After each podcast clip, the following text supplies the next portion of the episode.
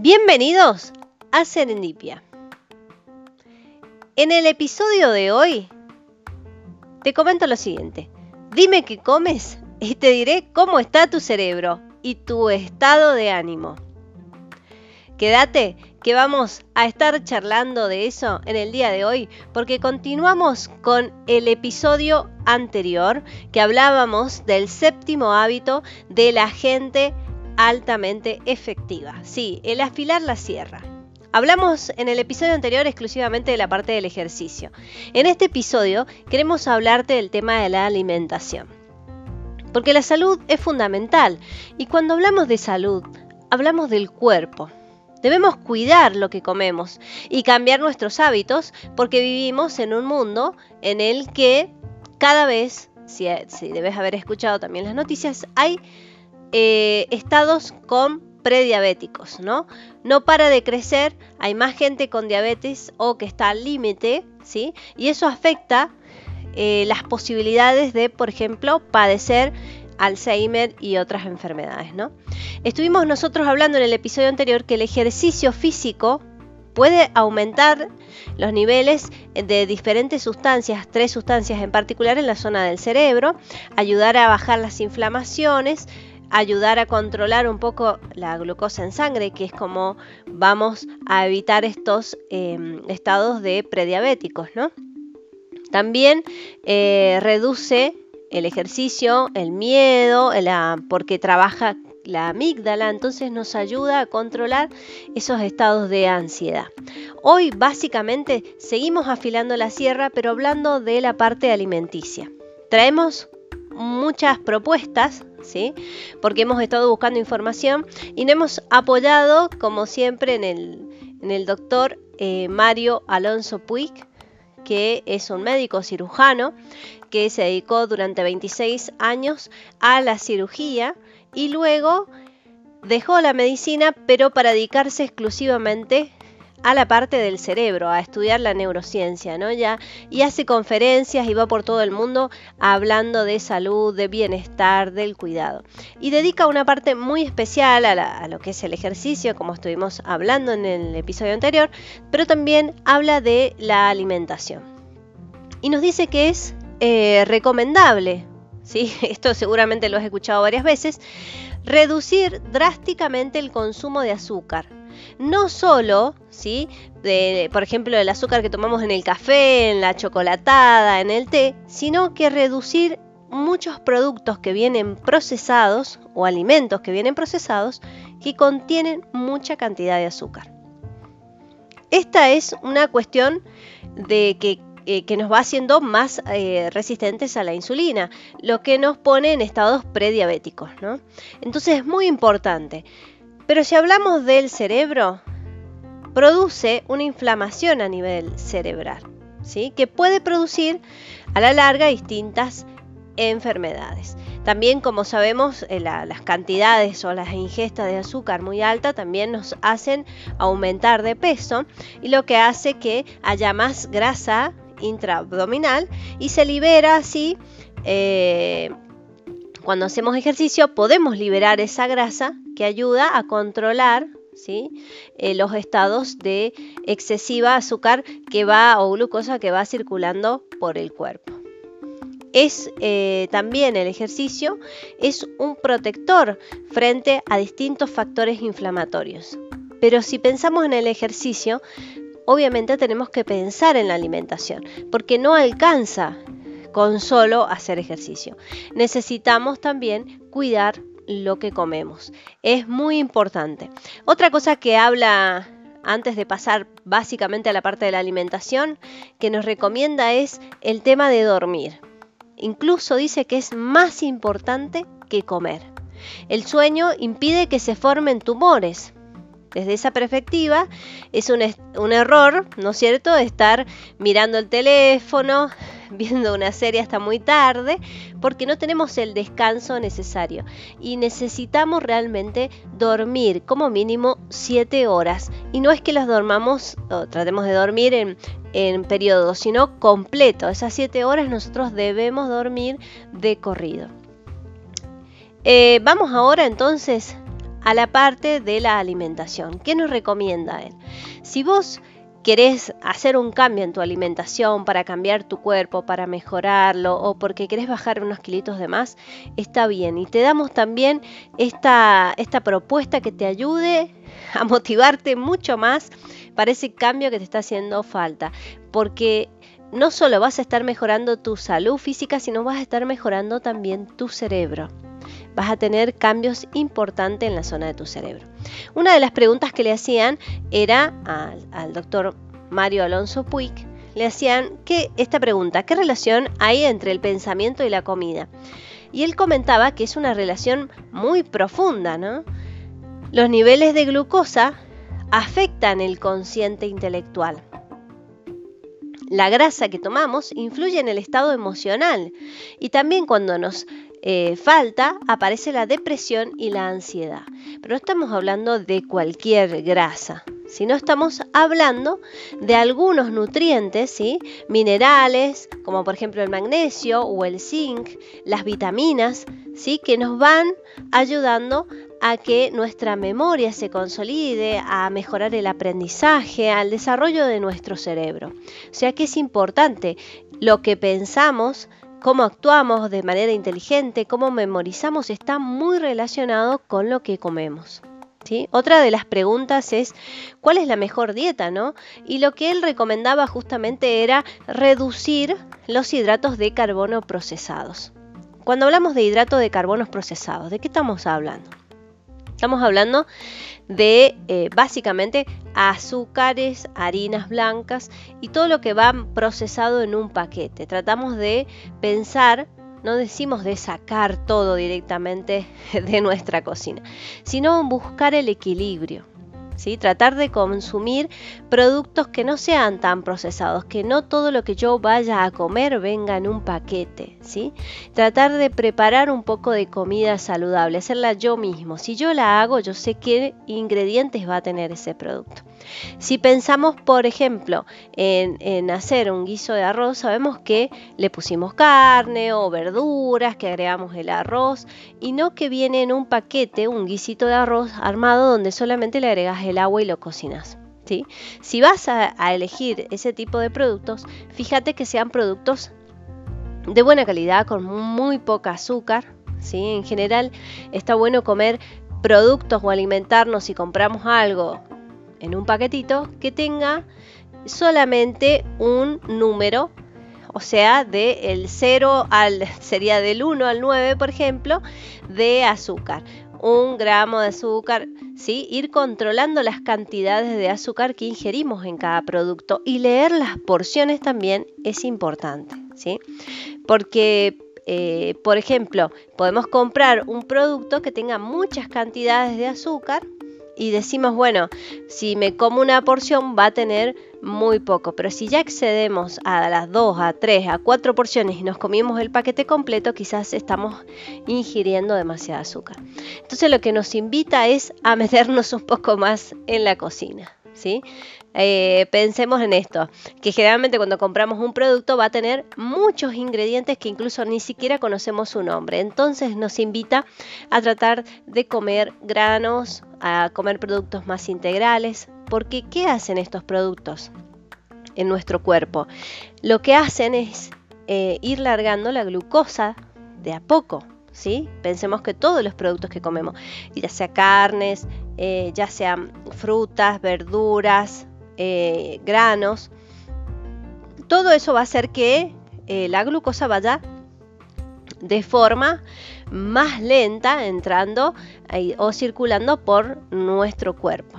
Si nosotros comemos algo que está ultra procesado, como por ejemplo una tortita, una factura, un paquete de galletas, lo que hace es enviar, como se digiere muy rápido, envía caudales de glucosa a nuestro cuerpo que van a nuestro cerebro también y producen procesos inflamatorios. ¿Y qué va, qué va a pasar también? Quizás no notamos esos procesos inflamatorios, pero en un momento nosotros cuando comemos algo que está con mucho azúcar o por ejemplo tomamos un vaso de gaseosa o un vaso de jugo procesado, eh, nos sentimos con mucha energía. y al ratito pasa media hora y volvemos a sentir como que estamos cansados, decaídos y volvemos a entrar en este círculo de seguir comiendo como para poder reactivar nuestra energía, estar más despiertos, más concentrados y volvemos a meter grandes cantidades de azúcar eh, o de ultraprocesados a nuestro cuerpo que se digieren rápido nos dan esa energía rápida y fugaz porque al ratito se nos baja eh, la energía de nuestro cuerpo y entramos en un círculo vicioso. Este círculo es el que genera este tipo de enfermedades como la diabetes. Entramos en este círculo vicioso que genera muchos cambios a nivel físico, a nivel del cerebro, como nos recomendaba él al principio, ¿no? Genera muchos procesos inflamatorios en nuestro cerebro. Eh, una de las preguntas también que le hacían era si los hidratos procesados se vinculaban a la obesidad y no a la salud mental. Se sabe que los picos de glucosa seguidos de picos de insulina dan lugar a irritabilidad, déficit de atención y problemas en la memoria. Son estos picos de glucosa porque comimos algo muy rico, muy dulce y eh, ultra procesado y cuando lo comemos nos sentimos fantásticos, una energía terrible, pero al rato eso decanta, baja y volvemos a entrar en ese círculo. Entonces, esto es lo que produce a veces mal genio. ¿Te has puesto a dieta alguna vez que has decidido dejar de comer la tortita o el pan o aquella galleta o dejar de tomar tanta gaseosa durante la semana y qué has sentido? Te has sentido como más enojado, como irritable, porque está relacionado esto, ¿no? A que necesitamos esa glucosa para estar activos, ¿sí? Pero a la vez entramos en ese círculo vicioso. Eh, vamos a otra preguntita. Hay gente que cuando empieza una dieta dice que está más irritable.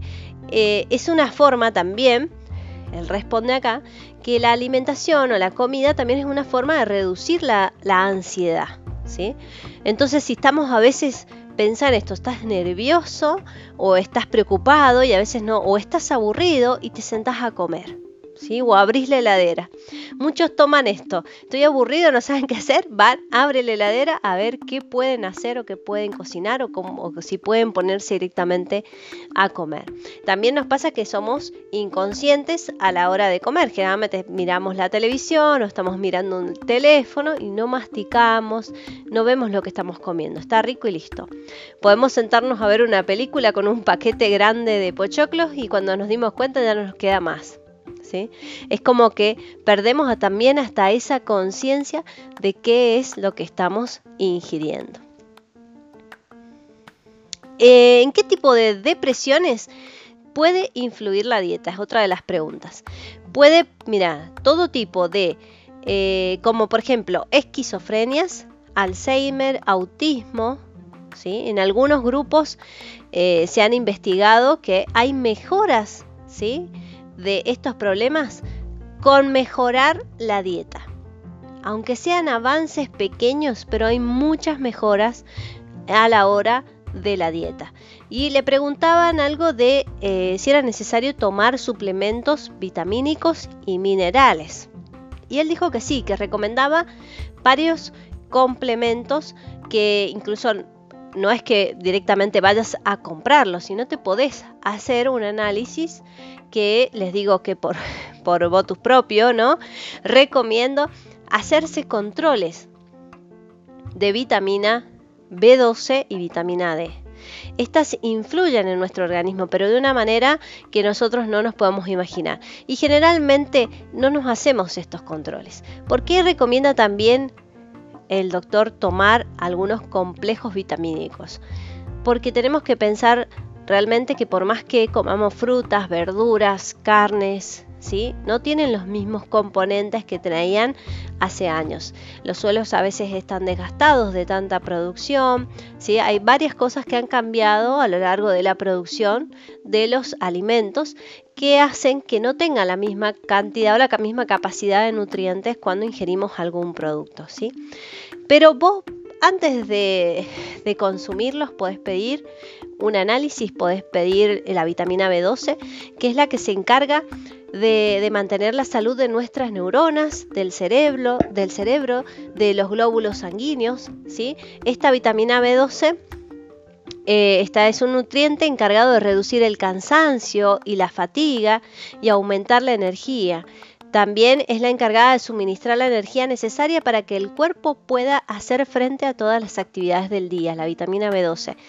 En general esta vitamina nos hace falta, la mayoría, a la mayoría, ¿sí? Por eso la podés controlar, podés pedirte un análisis y de ahí ves con tu médico qué te recomienda. Otra de las vitaminas que por ahí eh, podríamos recomendar también es la vitamina D.